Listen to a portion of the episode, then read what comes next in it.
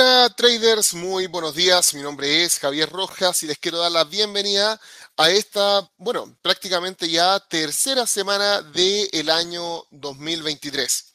Las cosas van muy rápido como siempre y la verdad la semana anterior no fue una semana decepcionante, de hecho fue una semana muy, muy, muy buena e interesante. Y esta semana, a pesar de que pinta muy interesante también, parte lento, ¿ok? Parte muy, muy lento. ¿Por qué? Porque si ustedes llevan tiempo en el mercado ya se lo deben saber de memoria, pero si no, se los aprovecho de informar. La tercera semana del año, o mejor dicho, el tercer lunes del año, se conmemora el día de Martin Luther King. Así que el día de hoy es un día festivo en Estados Unidos. No tenemos apertura de mercado accionario el día de hoy. Sin embargo, lo que sí tenemos es a un mercado forex, a un mercado de índices, a un mercado de commodities, a un mercado cripto que sigue su marcha. El día de hoy, a pesar de todo, tenemos activos abiertos en los cuales se puede operar. Sin embargo, las expectativas de volatilidad son muy bajas. ¿Por qué? Porque, claro, si nos falta la liquidez del mercado accionario y efectivo en Estados Unidos, probablemente los movimientos no sean tan fuertes como uno está acostumbrado a ver. Y eso, por supuesto, también deja fuera noticias que vienen desde Estados Unidos. El día de hoy, si ustedes se fijan, tuvimos alguna que otra noticia durante la sesión overnight. A las 10 de la mañana de Nueva York se espera que tengamos la comparecencia de Bailey del Bank of England. Eh, pero fuera de eso, no tenemos mucho más. Después en la noche tenemos los datos de PIB eh, de parte de China, los indicadores de producción industrial de parte de China. Y sería todo. La semana parte, la verdad, muy, muy lento. Pero por delante tenemos una semana muy interesante que de hecho quiero destacar inmediatamente porque se van a dar cuenta de que la carga noticiosa de la semana pasada, en contraste a esta, va a dejar la semana pasada como una semana muy tranquila. Fíjense lo que va a pasar a partir de mañana. Mañana martes tenemos eh, cifras del sector laboral de parte de Reino Unido, tenemos cifras de inflación de parte de Alemania, tenemos cifras de inflación de parte de Canadá y tenemos perspectivas económicas del Bank of Japan. Por otro lado, el día miércoles tenemos también rueda de prensa de parte del Banco de Japón, inflación en Reino Unido, inflación en la Unión Europea, cifras de inflación en Estados Unidos también, que fíjense, es el IPP, el índice de precios al productor, así que igual es un dato inflacionario. Tenemos venta retail y tenemos cifras de empleo en Australia. Después de eso, el día jueves tenemos comparecencia de Christine Lagarde y las minutas de la reunión de política monetaria del Banco Central Europeo.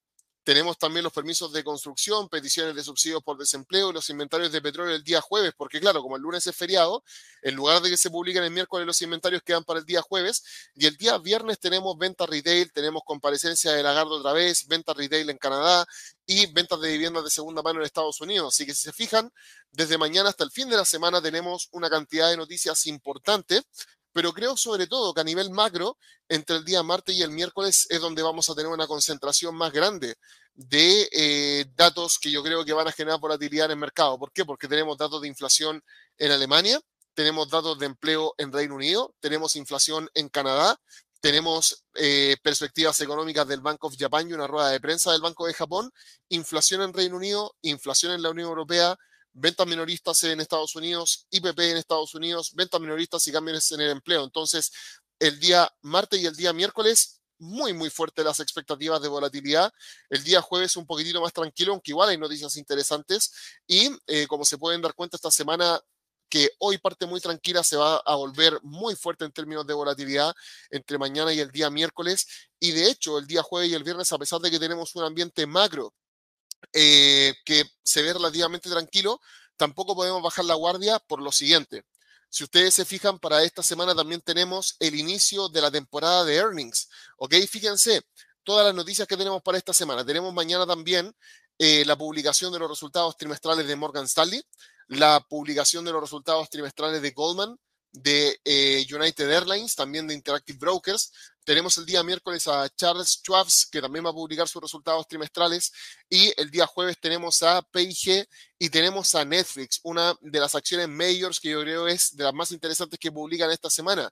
Y al cierre de la semana también tenemos a Ericsson como una de las compañías que también publican. Pero entonces, fíjense, unimos el calendario económico macro con el calendario de earnings y esta semana prácticamente no tenemos ninguna jornada tranquila, además de esta.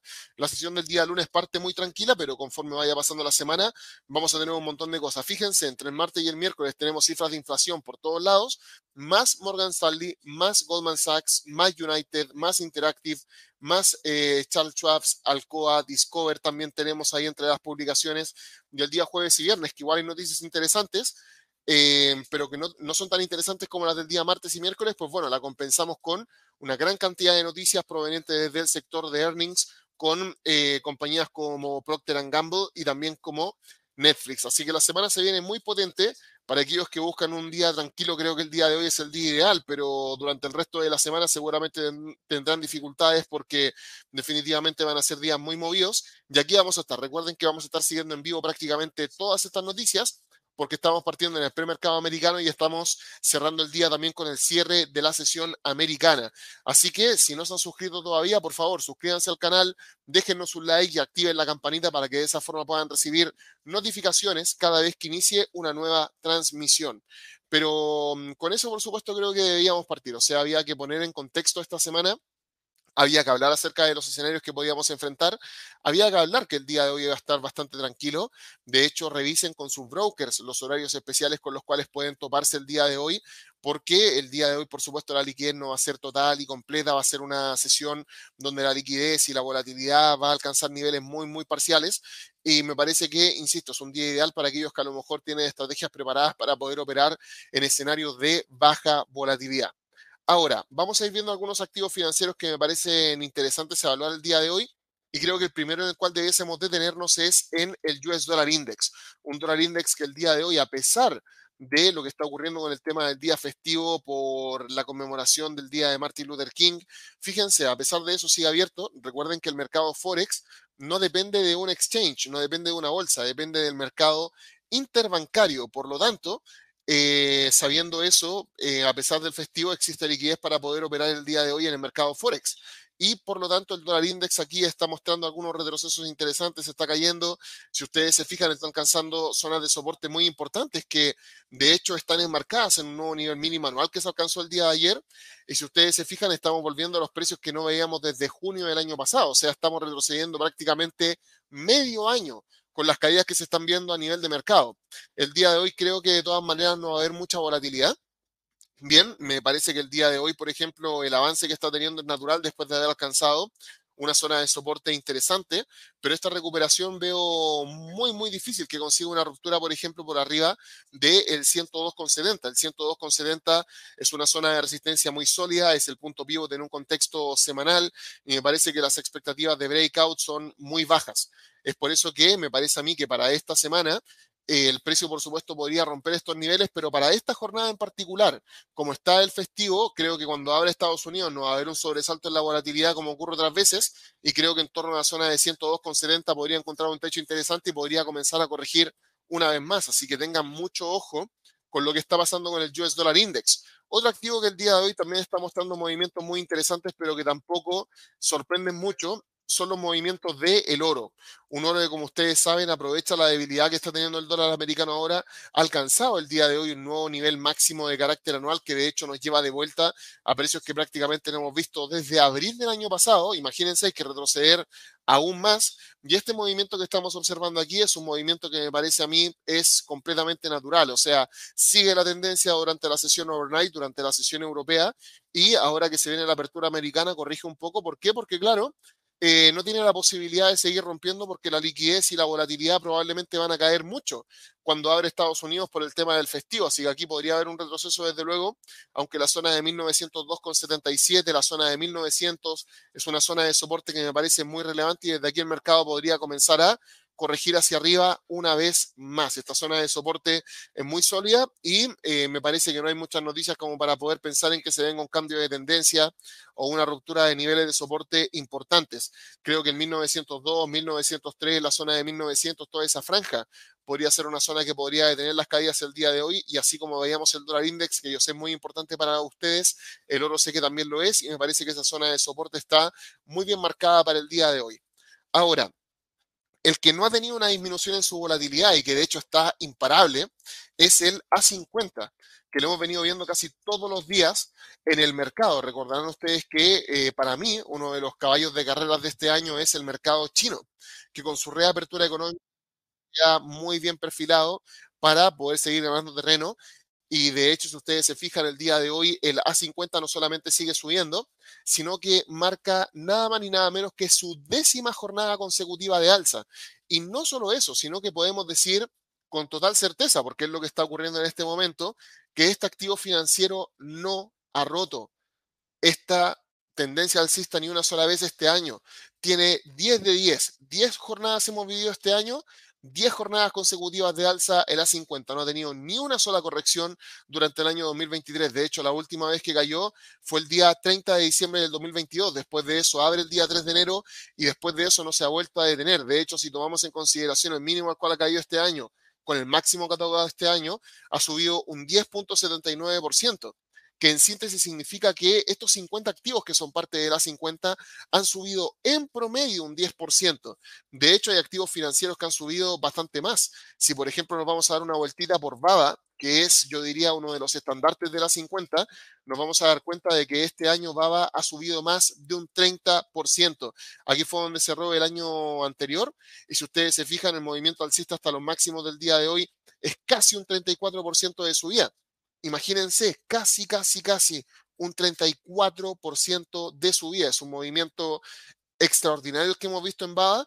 Recordemos que Baba tenía una situación muy curiosa. Baba venía mostrando resultados financieros muy positivos durante el último año, mixtos a ratos, sobre todo en el año 2021, que por nuevas regulaciones y multas le provocaron algunas caídas, pero en definitiva eh, Baba venía mostrando cierta robustez desde el punto de vista financiero, cosa que no se estaba viendo traducida en su precio. ¿Por qué? Porque claro, venía sufriendo nuevas regulaciones de parte del gobierno chino, multas también de parte, de parte del gobierno chino que acusaron en algún momento a la compañía de eh, políticas monopólicas, donde aparentemente estaba abarcando todo el mercado, sobre todo cuando sacó el Land Group, que era su brazo financiero, y congelaron prácticamente el avance de la compañía durante el último tiempo.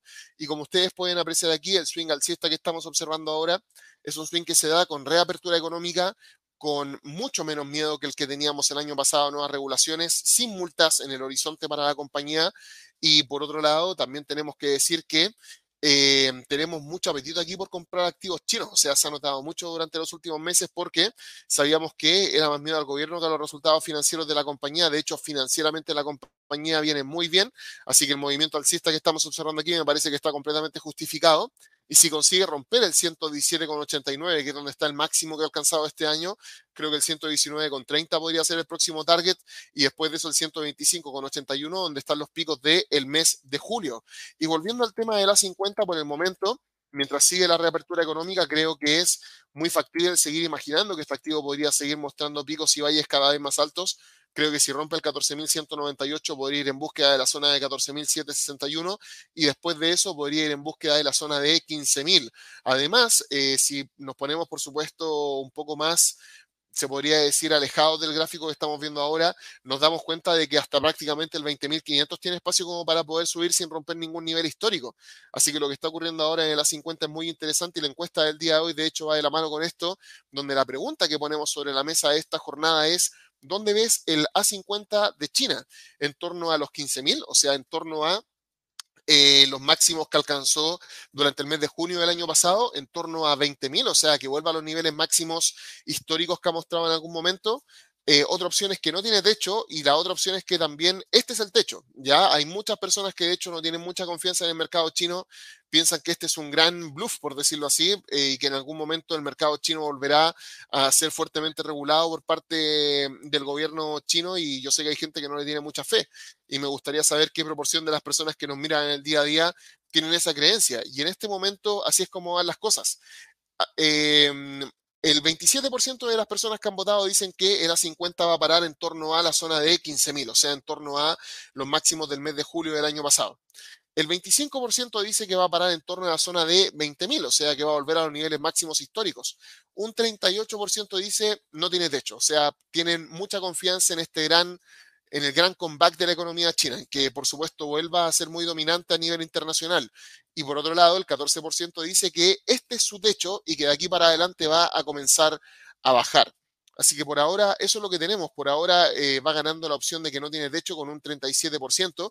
En segundo lugar, eh, el 15.000 va, por supuesto, con un 26% de las preferencias. En tercer lugar va eh, la zona de 20.000 y en último lugar va las personas que dicen que este es el techo. O sea, la mayoría en este momento vota porque este activo podría seguir subiendo y no solo un poco, sino que podría seguir subiendo y mucho. Así que mucho ojo con el A50, que se ve muy interesante. Desde mi punto de vista, tiene muy buenas probabilidades de seguir subiendo. Yo la verdad creo que eh, la zona de 15.000 podría ser un target de corto plazo, pero si las cosas siguen así, yo creo que votaría por la tercera opción. No creo que tenga un techo fácil de definir. ¿Por qué? Porque si el mercado sigue abierto, y por supuesto no hay una variación en las políticas actuales, creo que existe una buena posibilidad de que este activo financiero siga subiendo progresivamente.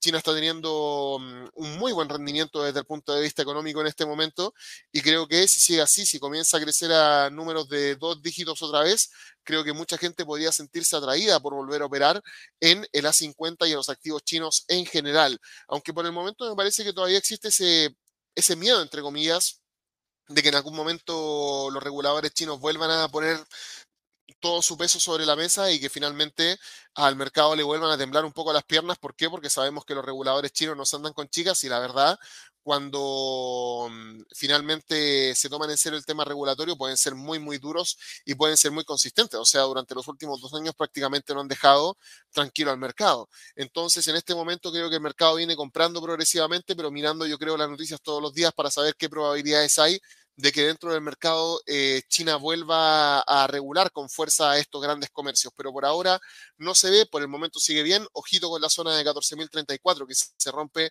deja espacio abierto a la zona de 14.198 y tengo la verdad expectativas muy muy buenas de que las cosas sigan así para China, ojalá que puedan seguir así y como ustedes saben ahí está mi caballito de carreras andando por ahora muy muy muy bien, 10 jornadas consecutivas de alza, ojalá pueda seguir así.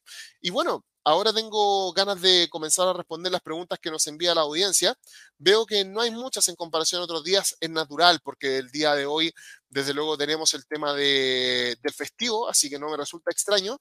Y mientras me van dejando sus preguntas, quiero también aprovechar esta oportunidad para recordarles que estamos cada vez más cerca del Trading Day. Recuerden que el Trading Day, tal y como dice su nombre, es un día especial en el cual vamos a estar hablando acerca del el mercado vamos a estar hablando acerca de eh, distintos temas de inversiones versus trading. Vamos a entregarles un curso para principiantes y además seis ideas de trading interesantes para el primer trimestre de este año. Los trading days tenemos la idea de que sean trimestrales y queremos hacer algunos trading days en vivo cuando tengamos la oportunidad de viajar a los países a los cuales queremos viajar. Este año recuerden que queremos estar en México, en Colombia, en Ecuador, queremos estar en Uruguay, queremos estar también en Perú otra vez y queremos también comenzar a hacer seminarios presenciales en Chile. Así que este podría ser uno de nuestros últimos trading days online del año. Espero que lo puedan tomar. Por favor, suscríbanse dentro del formulario que les acabo de dejar dentro del chat. Y además de eso, recuerden también que en la parte inferior del video, en la descripción, ¿ya? En la descripción pueden encontrar también el link para que se puedan suscribir. Ya tenemos más o menos como 1100 inscritos. Bien, así que espero que se puedan seguir sumando más personas. Ojalá puedan reservar su lugar desde ya. Recuerden que esto no va a través de YouTube, este es independiente de la programación de YouTube que tenemos en el día a día. Así que suscríbanse para poder participar sin ningún problema. El día 30 de enero a partir de las 10 de la mañana de Nueva York, el evento yo creo que va a durar siendo realista entre 3 y 4 horas, tal vez incluso más. Hemos tenido trading days de incluso 5 horas. Ahí nos vamos turnando con Gabriela para poder ir tocando cada uno de los temas. Y bueno, comencemos entonces a responder algunas de las preguntas que están llegando. Y aquí teníamos a Alexis, que nos mandaba un saludo y después de eso se hizo miembro del canal. Alexis, muchas gracias por haberte hecho miembro del canal de YouTube. Recuerden aquellos que tienen membresías en el canal que eh, pueden participar de eventos especiales y además de eso pueden aparecer destacados dentro del chat. Todas las preguntas de los miembros las veo destacadas dentro del chat. Trato de responder todas las preguntas de personas que sean miembros y los no miembros también. Pero claro, cuando ya se me va acabando el tiempo, trato de enfocarme en los miembros del canal, pero lo más interesante de todo es que las personas que son miembros del canal pueden participar de un seminario que hacemos los días lunes que se llama Lluvia de Trades a partir del mediodía de Nueva York, que es un seminario exclusivo para miembros. Así que puedes participar donde hablamos sobre ideas de trading para la semana y espero también puedas participar no solamente en el Lluvia, sino que en todos los seminarios que tenemos de aquí para adelante porque tus preguntas van a aparecer destacadas, así que ahí podemos aprovechar de ir conversando acerca de lo que necesites y te vamos a entregar todo el apoyo que podamos. Así que de verdad, muchas, muchas gracias por haberte hecho miembro del canal de YouTube. Bien, entonces vamos ahí con compras, que era el primero que preguntaba por instrumentos financieros, donde preguntaba por el australiano en contra del canadiense y eh, por el dólar en contra del rand sudafricano. Vamos con el australiano en contra del CAD. El australiano en contra del canadiense por ahora me parece mantiene su tendencia alcista. Si ustedes se fijan, no ha flaqueado en su tendencia alcista a lo largo de los últimos días. Ha estado mostrando picos y valles que son cada vez más altos. El día de hoy, de hecho, a pesar de que retrocede un poquitito, hay que decirlo, este retroceso también viene muy marcado por un avance importante a nivel de mercado. Fíjense que retrocede, pero alcanza un nuevo nivel máximo anual antes del retroceso que está marcando justo ahora. Y creo que podría seguir mostrando una tendencia alcista. De hecho, aquí fíjense, hay niveles de soporte muy importantes en torno a la zona de 9300. Por otro lado, aquí también podríamos marcar un retroceso de Fibonacci para saber en qué zonas podría encontrar un piso. Y me parece que en torno al 9300 y en torno al 92,50 podría encontrar pisos muy significativos desde los cuales le podría costar el seguir corrigiendo hacia abajo. Me parece a mí que la tendencia alcista sobre todo viene dada por la falta de noticias, así que por ese lado me parece que está todo muy muy bien como para poder continuar con lo que hemos venido analizando en semanas anteriores y por ahora mi expectativa alcista prevalece. Bien, así que eso es lo que te puedo decir. Y con respecto al dólar en contra del RAN sudafricano, bien, vamos a dar una vuelta al USD contra el SAR. Eh, que es el South African Rand, por eso se llama ZAR. Y por ahora, bueno, como ha sido la tendencia y la tónica a nivel internacional, aquí el dólar americano ha logrado perder su tendencia alcista, aunque parecía difícil hace un tiempo. Ya comenzaba a hacer picos y valles cada vez más bajos prácticamente desde noviembre del año pasado. Así que esta tendencia no es algo que haya partido ahora que el dólar está débil, sino que en realidad ya viene cayendo hace un buen tiempo. A pesar de la alza que está experimentando el día de hoy, creo que la tendencia bajista por el momento prevalece creo que este activo podría toparse con resistencias muy importantes en torno a la zona de 17.08, en torno a la zona de 17.15. Esta es una zona de resistencia muy fuerte desde la cual el mercado podría comenzar a corregir y buscar la zona de 16.89. Así que eso es lo que estoy viendo al menos por el momento. Por otro lado, aquí también teníamos a Elmis, que nos mandaba un saludo, aquí a Janser también que nos mandaba un saludo, a Fernando también que nos mandaba un saludo, aquí a eh, Flips que nos mandaba un saludo también, aquí a Liliana, que también nos mandaba un saludo, y teníamos a Lucero, que nos preguntaba sobre el petróleo y por IPF. Ok, vamos a dar una vuelta al US Oil, ¿ya? El US Oil el día de hoy, a pesar del tema del día de Martin Luther King, está operando, pero recuerden lo que yo les decía hace un rato. No se olviden de consultar a sus brokers eh, cuáles son los horarios que tienen el día de hoy para saber si existe algún horario especial al cual tengan que poner atención. En este momento me parece a mí que el petróleo está cayendo mm, de la mano con la tendencia bajista que ha venido acarreando a lo largo del último tiempo. Esta tendencia bajista me parece a mí que podría ir en búsqueda de la zona de 77,87, después de eso con la zona de 75,73. Como ustedes saben, el petróleo, a pesar de la salsa, yo no he doblegado mi expectativa alcista. Eh, disculpe, mi expectativa bajista, porque claro, no ha roto este movimiento alcista ninguna resistencia importante y por ahora creo que buscar el 77,87 no es algo muy loco, porque por el momento no ha roto ninguna resistencia importante. Y con respecto al tema de IPF, eh, también tenemos que tomar en cuenta, bueno, que los precios de los combustibles han estado muy altos y que IPF es un activo asociado al mercado argentino. El mercado argentino en estos días ha recibido una ola de inversiones. Recordémoslo, la inflación del año pasado en Argentina ha sido cercana al 100%. El dinero fiat en Argentina se te quema en las manos, entonces es mucho mejor invertirlo. Y últimamente, el mercado argentino ha tenido un gran rendimiento y creo que podría seguir mostrando este comportamiento, sobre todo mientras el papel eh, siga teniendo un valor eh, nocional tan bajo. Por el momento creo que podría continuar con esta tendencia alcista. Si rompe el 11.66 podría ser el próximo objetivo y después de eso el 12.88, pero por el momento luce muy, muy bien. Aquí Erwin también nos mandaba un saludo. Aquí también teníamos a eh, Crypto Nox Farm, que nos mandaba un saludo desde Argentina también. Aquí también teníamos a representaciones que decía, ¿dónde puedo ver las previsiones de los futuros del gas natural? ¿Tú te refieres a nivel de expectativas? Yo creo que las típicas páginas de siempre. Eh, Bloomberg en la sesión de commodities. Aquí también hablamos sobre el gas natural continuamente. Y yo creo que si estás buscando referencias con respecto a los futuros de gas, esta puede ser una muy buena fuente. O sea, nosotros hablamos sobre el gas prácticamente todos los días, aunque, insisto, si quieres buscar alguna fuente adicional, creo que lo típico es Bloomberg, donde convergen muchas opiniones de parte de muchas fuentes a nivel internacional. Ahora, desde mi punto de vista, en el caso del gas natural, las expectativas bajistas siguen prevaleciendo. Como ustedes saben, en el gas natural hemos visto cómo en la Unión Europea los inventarios están a tope. ¿Ok? Los inventarios de gas natural están a tope en la Unión Europea. Eh, en este momento se ve que la demanda, de hecho, es decreciente, considerando lo que está pasando en varios países donde se tiene un respeto, un miedo a una recesión muy, muy fuerte. Y por otra parte, tenemos también un suministro que parece estar asegurado, sobre todo por la acumulación de inventarios en la Unión Europea, que es donde las cosas estaban más tensas.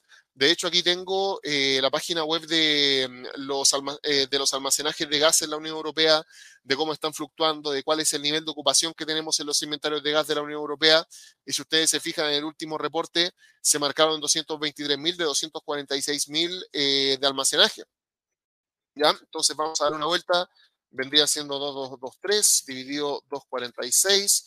Tenemos todavía un 90,65% de ocupación de los inventarios dentro de la Unión Europea, así que por el momento, con niveles de inventarios a este nivel, con la oferta que tenemos de parte de Estados Unidos y con la demanda de la Unión Europea, que parece ser no es tan alta, y además de eso, considerando que existe mucho miedo a una recesión, Creo que este activo podría comenzar a mostrar correcciones técnicas bajistas, tal y como lo ha venido haciendo en el último tiempo. Y cuidado, que si rompe los niveles mínimos de este año, en torno al 3.262, podría ir en búsqueda del 3.086, que vendría siendo el S1 en un contexto semanal.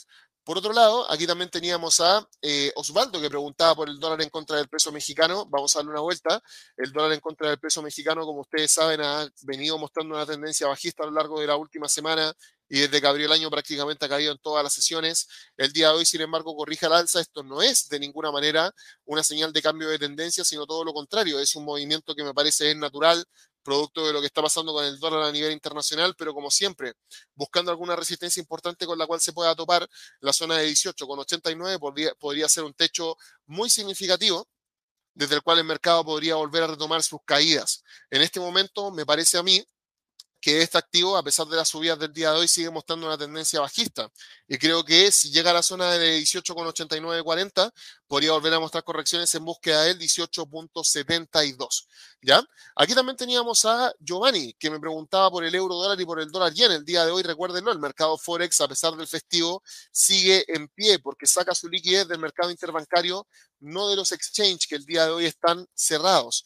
El día de hoy el euro en contra del dólar americano ha logrado un nuevo nivel máximo de carácter anual. Hay que hacer un pequeño, pequeño ajuste y a nivel de mercado viene corrigiendo un poco y el 1.078 es una zona de soporte importante, el 1.069 también, y por el momento no veo grandes expectativas de cambio de tendencia. ¿Por qué? Porque me parece que esta corrección es una corrección técnica de la mano de la falta de noticias, ¿ok? Pero no pienso que vaya a romper algún soporte importante en torno al 1.078, al 0.69, creo que de esta zona del mercado podría intentar corregir hacia arriba de nuevo. Y en el caso del dólar en contra del yen japonés, también veo una tendencia dominante a favor el yen japonés, independientemente de que el dólar esté levantando el día de hoy. Yo quito aquí con el 29,55, que podría ser una zona de resistencia desde la cual el mercado podría volver a corregir una vez más. En este caso, eh, Sugar también nos preguntaba por el dólar en contra del el CAD. Ok, vamos a dar una vueltita al dólar en contra del canadiense. Un dólar CAD que el día de hoy está muy tranquilo. También corrige un poco hacia arriba el dólar americano aquí. Pero nuevamente, me parece que esta corrección alcista no alcanza como para poder encontrar un cambio de tendencia, ni mucho menos. Sigo teniendo expectativas bajistas aquí creo que la zona de 34,60 podría ser un techo muy interesante desde el cual el mercado podría volver a corregir hacia el 33,91. Y por el momento sigo teniendo en el dólar CAD expectativas bajistas. Ok, en este instante me parece a mí que el dólar en contra del canadiense nuevo está subiendo un poco porque a nivel internacional está mostrando un comportamiento alcista el dólar, pero no está rompiendo ningún nivel de resistencia. Aquí es más o menos igual y en este momento me parece a mí que se topa con una resistencia importante en torno a la zona de eh, 35,60 aproximadamente, podría volver a retomar sus caídas. Por otro lado, aquí también teníamos a Felipe, que preguntaba, saludos Javier, excelente inicio de semana, por favor analizar DBX, Caterpillar. Bueno, el día de hoy podemos analizarlos, pero créeme, nada habrá cambiado desde el día viernes hasta hoy y nada va a cambiar el día de hoy porque acuérdate que hoy es festivo. Así que el día de hoy, si por ejemplo te vas a dar una vuelta por CAT, te vas a dar cuenta de que no hay precios de premercado, porque el día de hoy el mercado derechamente no abre, y por el momento en Caterpillar me parece que seguimos con la misma tendencia alcista con la cual cerramos la semana pasada. En esta semana creo que si consigo un breakout de los máximos de la semana anterior, podría ir en búsqueda de los 260 y después de los 272, pero insisto, creo que lo mejor será esperar a ver la apertura de mañana, porque ni siquiera hemos tenido apertura esta semana, no tenemos ni siquiera precios de premercado. Y con respecto al tema de DBX, eh, ocurre más o menos lo mismo. Con Dropbox tampoco tenemos apertura esta semana, no tenemos precios de premercado, no vamos a tener apertura el día de hoy, no tenemos movimiento el día de hoy. Así que por el momento la tendencia sigue siendo bajista, pero de nuevo, ni siquiera tenemos apertura, así que no sabemos qué es lo que va a cambiar esta semana con respecto a la anterior. Todavía tenemos precios de cierre del día viernes de la semana pasada. Aquí Miguel también nos mandado un saludo desde Bogotá, un saludo para ti también. Este año seguro vamos a estar en Bogotá nuevamente. Aquí José preguntaba por PayPal. Eh, y me parece que es más o menos lo mismo que comentábamos con el resto de las acciones. No tenemos apertura, no tenemos precios de mercado, no tenemos nada el día de hoy. Así que con el tema de PayPal, las expectativas de cambio creo son nulas. ¿Por qué? Porque el día de hoy, como es festivo, el mercado no va a registrar absolutamente ningún movimiento. Bien, ahora aquí también tenemos una pregunta de parte de Gloria, que decía, Javier, ¿qué piensas sobre operar en opciones? Lo que pienso de operar en opciones es que es una buena idea si entiendes bien el mercado de opciones. El mercado de opciones es un mercado antiguo, es un mercado que tiene mucho, mucho tiempo, que está bien regulado, sobre todo en Estados Unidos, pero por otro lado, también he visto a muchas personas que están recién empezando y que comienzan a operar opciones y que no entienden cuáles son las implicancias, por ejemplo, de vender una opción, los riesgos, las primas, quién toma qué responsabilidad, quién tiene la opción, quién tiene la obligación. A mí me parece que el mercado de opciones es un mercado interesante tomar en consideración, pero al mismo tiempo me parece un mercado que para personas que están recién dando sus primeros pasos no es un mercado sencillo. Entonces yo sugeriría a lo mejor a personas que están recién empezando el operar con contratos cash, ¿ya? Eh, por otro lado, también operar con CFDs, también con futuros, incluso puede ser una buena opción siempre y cuando tengan el capital para poder hacerlo. Por opciones creo que a, nivel general tengo la opinión de que no es un lugar en el cual partiría si no sé nada, pero creo que son muy buenos contratos, muy bien regulados el mercado y además de eso que ofrecen buenas ventajas, sobre todo en gestión de riesgo, eso es lo que opino. Aquí también teníamos a Gonzalo que decía cómo ves ahora con las bajas de Tesla, podrán entrar sus modelos a subsidios de los gobiernos. Por el momento, lo que preocupa al mercado eh, con respecto al tema de los subsidios de Tesla, es más o menos lo que decía yo la semana pasada. Lo que preocupa a los inversionistas en este momento es que con las rebajas vas a tener que ver un aumento muy sustancial en la demanda para que, por supuesto, valga la pena el tema de eh, la reducción de los precios. Yo la semana pasada puse un ejemplo que me parece es muy simple, eh, pero que explica muy bien por qué el mercado se preocupa con este tema de las rebajas. Las rebajas entre fluctúan entre un 6 y un 20%. Eso es lo que ha logrado calcular Reuters recorriendo la oferta de precios en todo el mundo, pero sobre todo en Europa y en Estados Unidos. ¿Ok? Y en este momento, fíjate lo que pasa. Si tú antes cobrabas 10 mil dólares por un automóvil y ahora por ese mismo automóvil vas a cobrar, no sé, 8 mil dólares, fíjate lo que pasaba antes. Antes vendías 10 autos, tenías 100 mil dólares. Ahora vende lo mismo 10 autos y recaudas 80 mil dólares. Y tú dices, ok, pero con la reducción de los precios probablemente va a haber más gente que se va a animar a comprar el automóvil. Ok, si vendes un 10% más, o sea, 11, tienes 88 mil. Si vendes un 20% más, tienes 96 mil. Si vendes un 30% más, tienes 104 mil. O sea, si vendes un 30% más, compensas el 20% de reducción de precios. Eso es lo que le preocupa al mercado en este momento. Por eso el día viernes abrió con ese gap bajista enorme y a pesar de la recuperación que tuvo, terminó cerrando con un 0.94% de alza. Entonces, por el momento, el mercado está muy preocupado por eso. Está muy preocupado con que el descuento a lo mejor es muy violento y el hecho de que el descuento en Tesla sea muy violento al final no le va a permitir a la compañía el recuperar fácilmente los flujos de caja que está dejando sobre la mesa. Así que por el momento eso es lo que te puedo decir. El mercado está muy preocupado por lo que está ocurriendo. Eh, Tesla me parece a mí sigue con una tendencia bajista. La semana pasada, por lo que pasó con la inflación, me parece a mí era una semana perfecta. Perfecta, perfecta, perfecta, perfecta. Eh, para poder ver una recuperación importante en Tesla y ni con eso logró romper los techos que la misma acción marcó en torno a la zona de 124,34. Por el momento sigo teniendo expectativas bajistas. Por otro lado, aquí también me preguntaban, eh, siguiendo por supuesto con las preguntas por eh, FedEx, que lo mismo, los mismos análisis que he venido haciendo con el resto de los activos. El FedEx el día de hoy no va a cambiar, el día de hoy no va a abrir porque el día de hoy es festivo.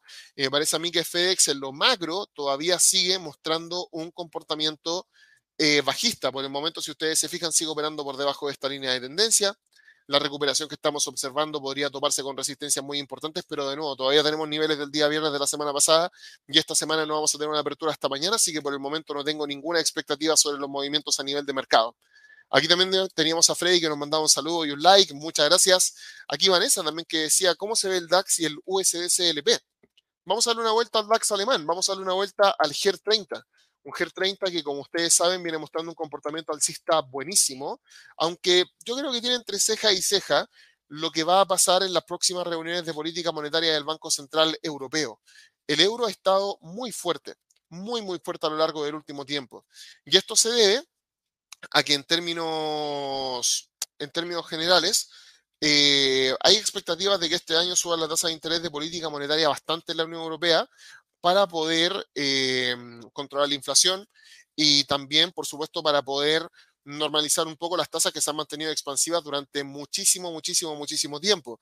Así que el DAX alemán viene subiendo sobre todo por lo que está pasando en Estados Unidos, sobre todo porque se está ralentizando la presión inflacionaria, pero hay que tener mucho ojo, hay que mirar con mucho cuidado lo que está ocurriendo con el Banco Central Europeo, porque si el Banco Central Europeo toma una postura más restrictiva que la Fed, esto podría desmarcarse un poco del Standard Poor's que ha venido subiendo y por supuesto el DAX también. Así que por ahora mantiene su tendencia alcista. Creo que la zona de 15.323 podría ser un buen target, pero ojo el día jueves y el viernes cuando tengamos la oportunidad de escuchar a Lagarde, porque probablemente probablemente se van a poner mucho más duros con respecto a lo que puede venir con respecto a las tasas de interés de política monetaria. Así que mucho ojo, por favor, que por el momento mantiene su tendencia alcista, pero no hay que tomárselo a la ligera porque podría comenzar a romper algunos niveles de soporte interesantes. Aquí también tenemos a Rosemary que preguntaba por el oro, ya lo estuvimos viendo. Aquí también tenemos a María que dijo excelentes análisis, quisiera saber cómo ves el Dow y el Nasdaq. Ok, vamos a darle una vuelta al Dow Jones, bien, que el Dow Jones, a pesar de que el mercado está cerrado el día de hoy, se mueve un poco, pero fíjense la, volatilidad que tiene es ínfima.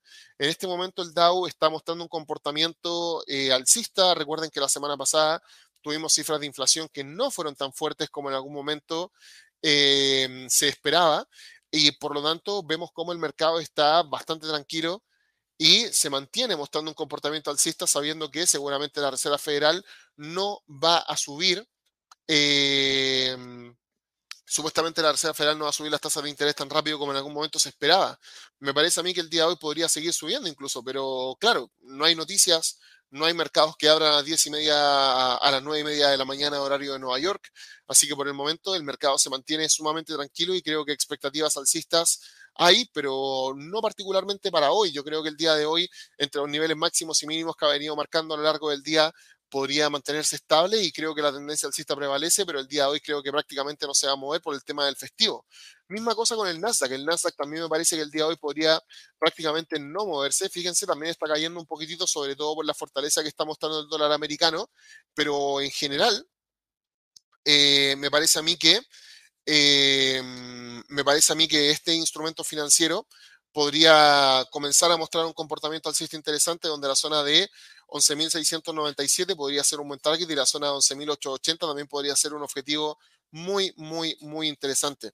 Bien, pero insisto, eso podría ser para los próximos días y me parece a mí que a lo largo de las próximas jornadas podría comenzar a mostrar un comportamiento alcista si es que las cosas siguen igual a como van hasta ahora, pero por ahora, de nuevo, no veo eh, grandes expectativas alcistas de que a nivel de, disculpen, grandes expectativas de que a nivel de mercado el día de hoy tengamos un nivel de volatilidad elevado, sino todo lo contrario.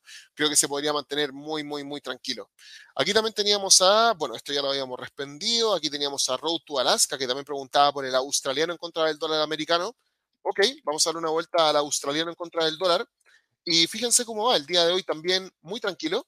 El día de hoy, como ustedes pueden apreciar, está mostrando un comportamiento eh, mixto. ¿Por qué? Porque por un lado ha logrado un nuevo nivel máximo anual y no solo eso, sino que está llegando a máximos que no hemos visto desde agosto del año pasado, pero después de eso cae y el día de hoy viene marcando eh, terreno negativo en su movimiento. Sin embargo, fíjense cómo reaccionó en torno a la zona de 69,40, es el punto pivot, es un soporte importantísimo.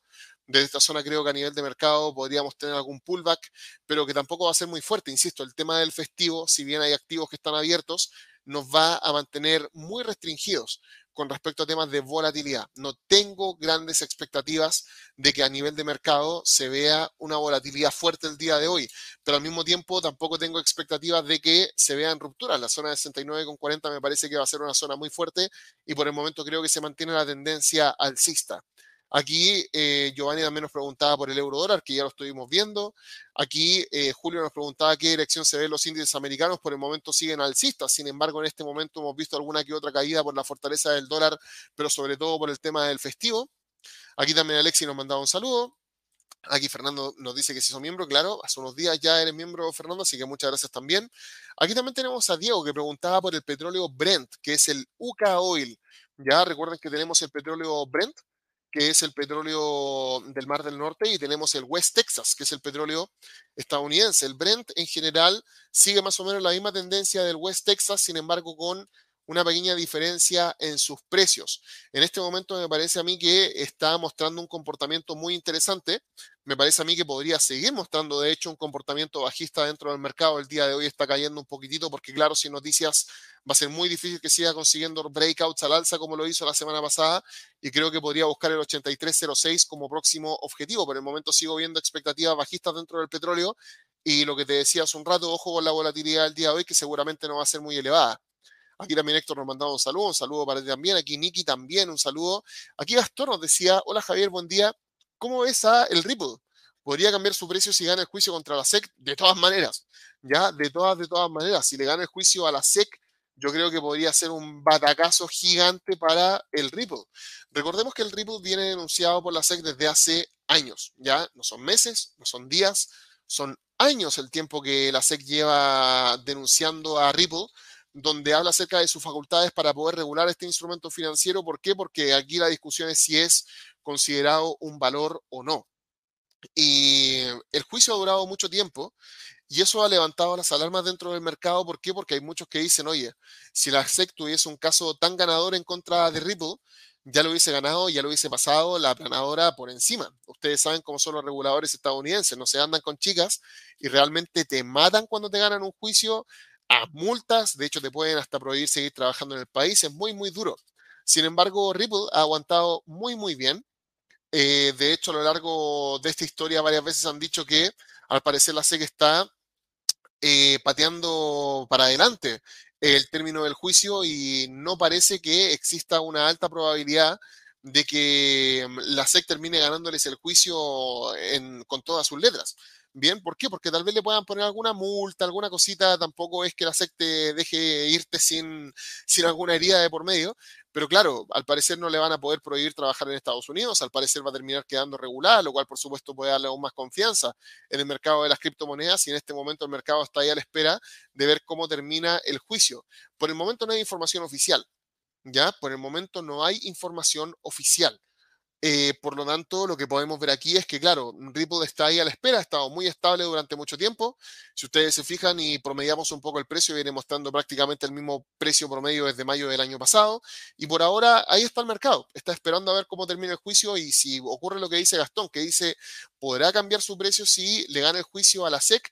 Absolutamente. De hecho, yo creo que podría mostrar un movimiento alcista muy explosivo bien, porque Ripple eh, no ha tenido participación en esos rallies gigantes que en algún momento tuvo el mercado de las criptomonedas, sino que se ha mantenido muy estable. De hecho, si ustedes comparan su precio con los de años anteriores, prácticamente tiene los mismos precios que podíamos ver en 2019, precios que podíamos ver en el año 2020, precios que podíamos ver en el 2021, ha mostrado más o menos el mismo precio siempre y nunca se ha podido subir a este carrito de apreciación extrema que han vivido algunas criptomonedas y este activo, la verdad, en este momento está esperando a ver cómo termina la resolución con el tema de la SEC.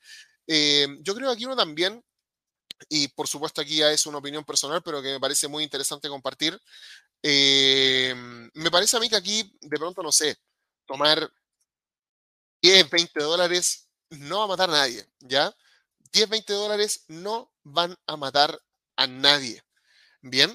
Y con 10, 20 dólares te compras cuánto? 60 eh, unidades del Ripple. Si el Ripple consigue repuntar como lo ha hecho en otras ocasiones y llega en torno a los 2 dólares, eh, uno prácticamente puede multiplicar lo invertido por 6. Si va a cero, bueno, te perdiste 10, 20 dólares, ¿ya? O sea, desde mi punto de vista, no pasa nada, ¿bien? Eh, y me parece que es una estrategia interesante como para poder tener alguna opinión reflejada en el mercado con respecto a cómo puede, cómo puede terminar el juicio. Si el juicio sale bien, para, para el Ripple, esto puede tener un movimiento extremo y explosivo hacia arriba. Y si sale mal, bueno, te vuelas 10, 20 dólares. O sea, un día no cena afuera, no pasa nada. Bien. Entonces, eh, me parece que podría ser una estrategia interesante, más que nada para tener exposición, ¿ya? Más que nada para poder tener exposición dentro del mercado.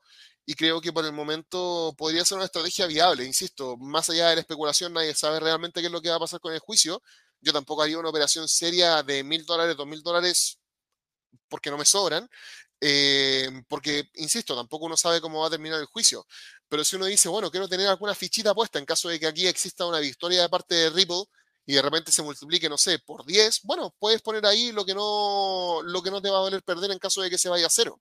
Supongamos que finalmente la SEC por prohíbe seguir operando y se va a cero esto. Bueno, no pasa nada, pero creo que puede ser una estrategia interesante tomar en consideración. Aquí también Luis nos decía buenos días, un saludo para ti también. Aquí también Ignacio decía si podíamos tener alguna opinión sobre Finks. Vamos a dar una vuelta a este activo que vendría siendo el Global X FinTech ETF. Bueno, en este momento viene recuperando terreno. Recordemos que, eh, recordemos que el tema fintech está muy asociado a lo que está pasando con el mercado cripto y lo que está pasando con las compañías del sector tecnológico. Ninguno de los dos sectores le ha venido pasando muy bien últimamente. Eh, hoy por hoy hay buenas expectativas, por lo menos para el corto plazo, por lo que ha pasado con la inflación la semana pasada, pero me parece a mí que este activo todavía no consigue una ruptura clave que le permita cambiar su tendencia. Recuerden que una tendencia alcista está caracterizada porque el mercado comienza a mostrar picos cada vez más altos y valles cada vez más altos, cosa que en este momento no está haciendo este instrumento financiero. Bien, y en este momento el activo me parece a mí podría seguir mostrando un comportamiento alcista. Eh, si consigue una ruptura por arriba del 21,18 podría ir en busca de la zona de 22, pero todavía estoy ahí a la espera de ver si se da un breakout, cosa que para hoy no veo con grandes expectativas por el tema del festivo.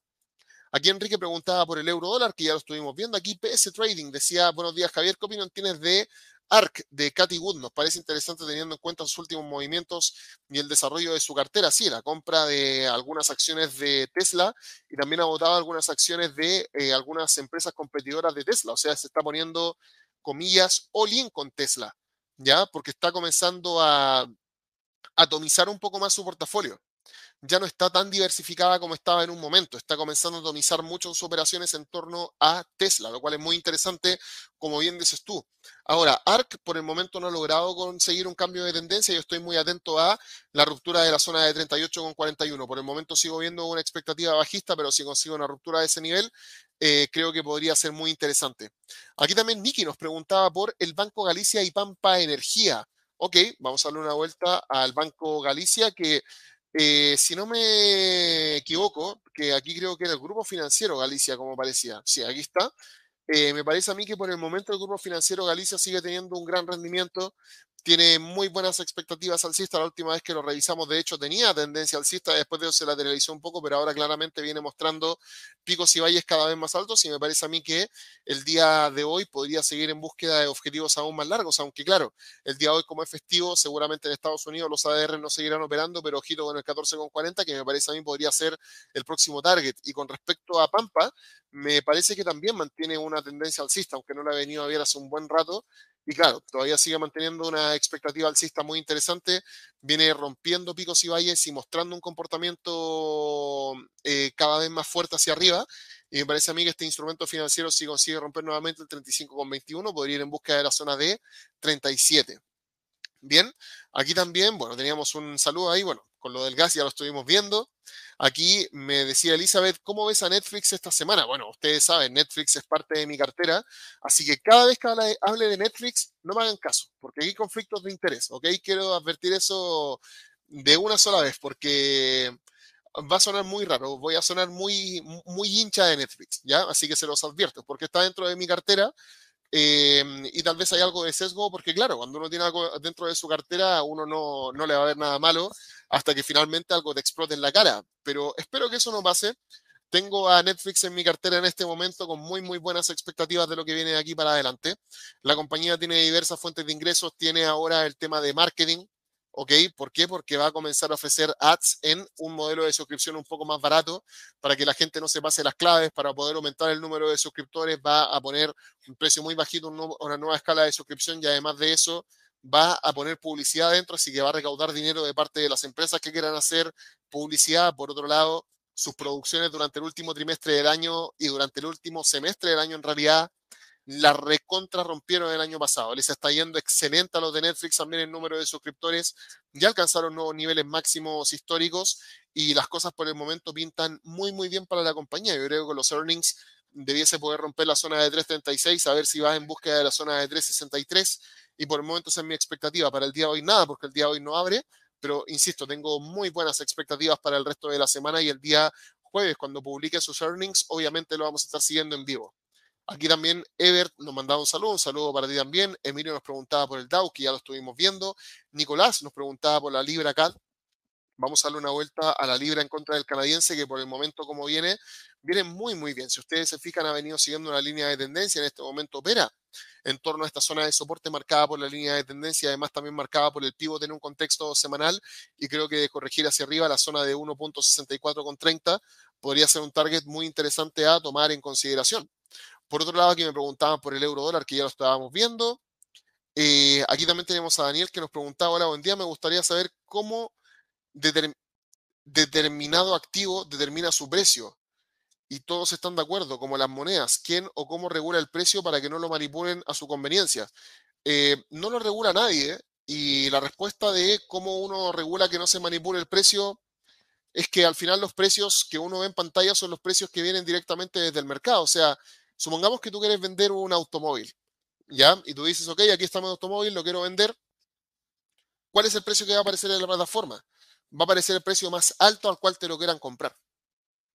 Y por otro lado, si es que alguien está vendiendo el mismo modelo de automóvil que tú, a las personas que quieren comprar les va a salir el precio más bajo al cual tú quieres vender. Entonces va a salir el precio más bajo al cual tú quieres vender, el precio más alto al cual la gente quiere comprar. Y eso es lo que uno ve en pantalla. Los brokers que proveen liquidez Obviamente lo ideal es que estén regulados y de esa forma tú te aseguras de que no te van a andar manipulando el mercado. Si el broker está ahí tirado en alguna isla de no sé dónde, claro que te puede manipular el precio, pero si el broker está bien regulado por algún banco central, por la FCA, por la ASIC, por la CFTC, por la SEC o por algún regulador serio, no debes tener ese miedo. Y los precios siempre son los representativos del mercado, los precios que se podría decir son más altos para los que quieren, eh, se podría decir, vender, o sea, si tú quieres vender un activo, te van a mostrar los precios de compra más convenientes. Y si es que tú quieres eh, vender un activo, los precios que te van a mostrar son los más convenientes para ti, va a depender de la punta que tú estés tomando. Entonces siempre funciona así, pero el mercado está regulado desde qué punto de vista? Desde el punto de vista que los brokers muestran precios de mercado. Y con respecto al mercado Forex, por ejemplo, ¿quién define el precio? Nadie, lo define el mercado. Y uno dice, ok, y si alguien viene y lo manipula, tendría que tener trillones de dólares porque el mercado Forex es el más operado a nivel mundial y las probabilidades de que alguien tenga el capital como para poder mover el precio a su antojo son prácticamente cero. Ningún agente individual podría manipular el mercado Forex, por ejemplo, por el volumen que se opera hoy. Tal vez en el pasado sí, pero hoy para nada, es casi imposible. Aquí también tenemos a Das Producciones que preguntaba por la plata. Ok, vamos a darle una vueltita a la plata. La plata en este momento está siguiendo la tendencia del dólar. Y si bien aquí ha cambiado un poquitito su pendiente, me parece a mí que por el momento sigue mostrando un comportamiento alcista muy interesante. El día de hoy como efectivo creo que hay bajas probabilidades de que logre romper el 23,90. Si esta zona no se rompe, me parece a mí que podría buscar corregir hacia arriba, hacia la zona de 24,55 y por ahora eso es lo que se puede ver. Aquí también eh, teníamos a Santiago que preguntaba por el gas, que ya lo estuvimos viendo. Aquí Dani decía, das, please. Eh, yo presumo que hay algún activo que tiene ese mnemotécnico eh, que es este activo que está acá, creo, creo que es Danieli Macé, pero no lo sé, no sé si te referías a este particularmente. Yo este activo nunca lo he visto en mi vida, por si acaso, ¿ah? Así que si te referías a este, yo creo que sigue una tendencia alcista, el 22,90 podría ser el próximo target, pero de nuevo, ¿ah? este es un minor que prácticamente nadie opera, no sé si te referías a esto, tal vez te faltó alguna siga estilo DAX, por ejemplo, a lo mejor te faltó ahí, o DIS podría haber sido, que era Disney, aunque si es activo finalmente, eh, me parece a mí que la zona de 22,90 podría ser el próximo target. Aquí Owl preguntaba si es conveniente operar binarias. Total y absolutamente no. recuerden que las opciones binarias en Europa las prohibieron. Son activos financieros donde es casi imposible ganar. Si ustedes operan binarias, sobre todo, sobre todo son latinoamericanos, sépanlo, están operándolas porque en Europa las prohibieron. Y finalmente los brokers que ofrecían binarias donde las probabilidades de ganar son casi cero y que son activos extremadamente adversos para poder hacer operaciones dentro del mercado, finalmente terminan regalando en Latinoamérica. ¿Por qué? Porque en Europa las prohibieron y en Estados Unidos no van a poner un pie, ni locos.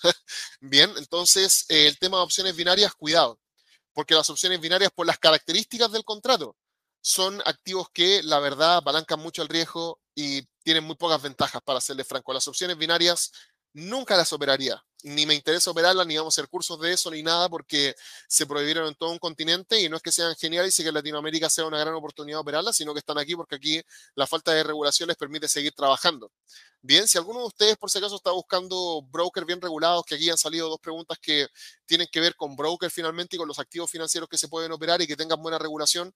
Si quieren saber con qué brokers tenemos convenio nosotros como academia y cuáles son los beneficios que tenemos para esos brokers y para sus clientes, pueden ingresar a nuestra página web a www.inversionesytrading.com. En la parte inferior izquierda está nuestro WhatsApp corporativo, donde pueden consultar cuáles son los brokers en convenio. Y en la parte inferior derecha tenemos un chat, donde también pueden preguntar por cuáles son los brokers con los cuales tenemos colaboración.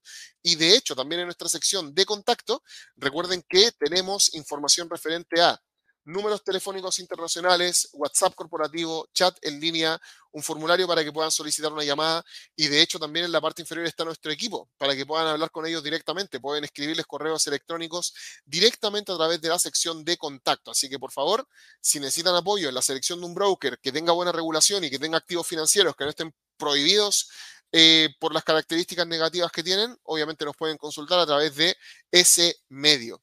Aquí también teníamos a Robert, que decía, buenas tardes, saludos desde Bogotá. Si pudiesen ver el corn, que vendría siendo el maíz, un soft commodity, que por el momento los soft commodities han andado muy bien. ¿ah?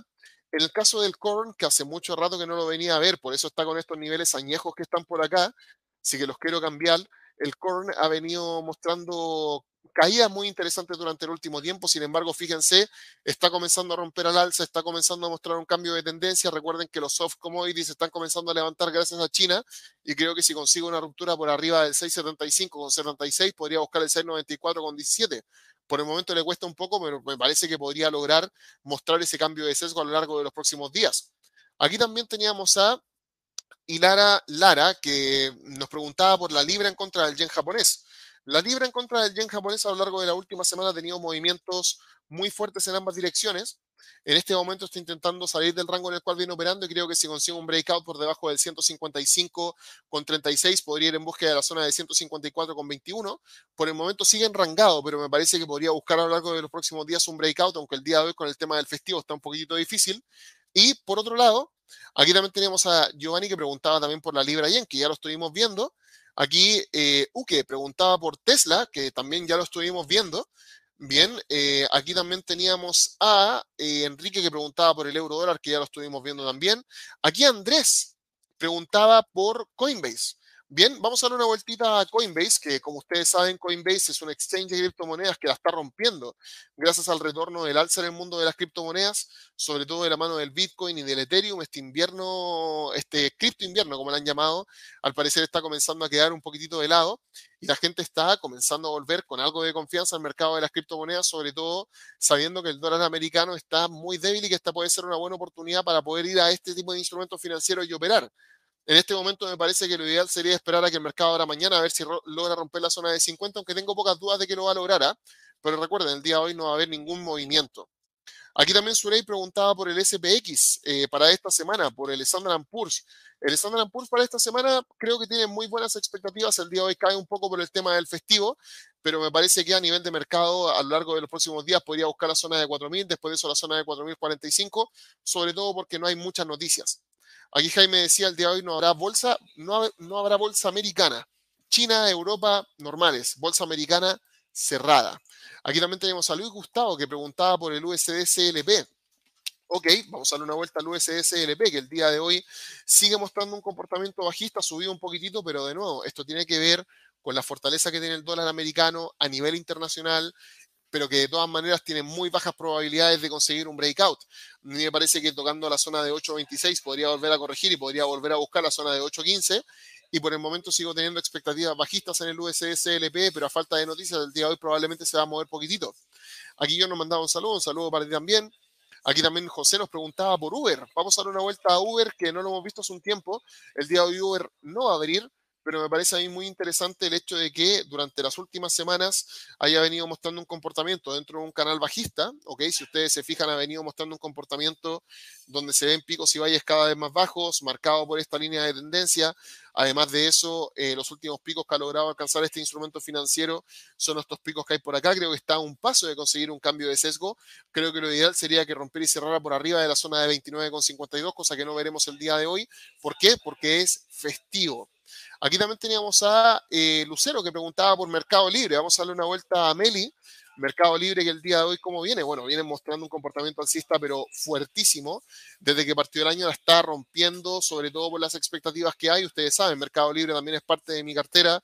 Tampoco tengo una visión muy parcial que entregarles, aún tengo muy buenas expectativas. Creo que sobre todo las expectativas de crecimiento de Mercado Pago le pueden jugar muy, muy bien. Y por ahora, me parece que la tendencia alcista sigue prevaleciendo. Ya, por ahora eso es lo que tengo en mente. Por el momento creo que sigue prevaleciendo, pero habrá que ver cómo abre la semana mañana, porque el día de hoy no van a operar sus ADRs. ¿Por qué? Porque el día de hoy es festivo en Estados Unidos.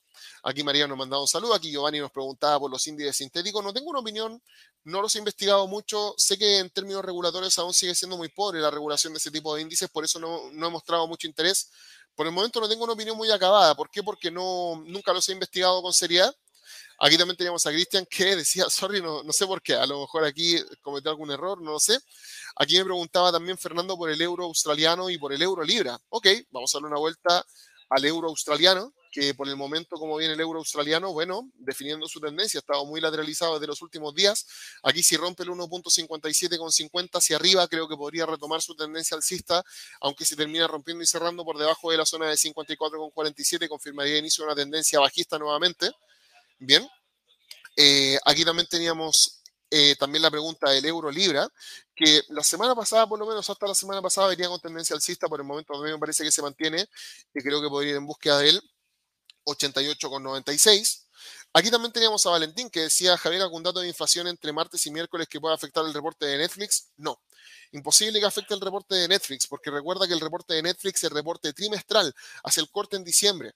Así que lo que va a publicarse el día jueves no tiene nada que ver con lo que ocurre esta semana, no tiene nada que ver con lo que ha pasado este año, tiene exclusivamente que ver con lo que ha pasado hasta diciembre del último año. Bien, aquí José también decía, eh, ¿qué opinas de TSM?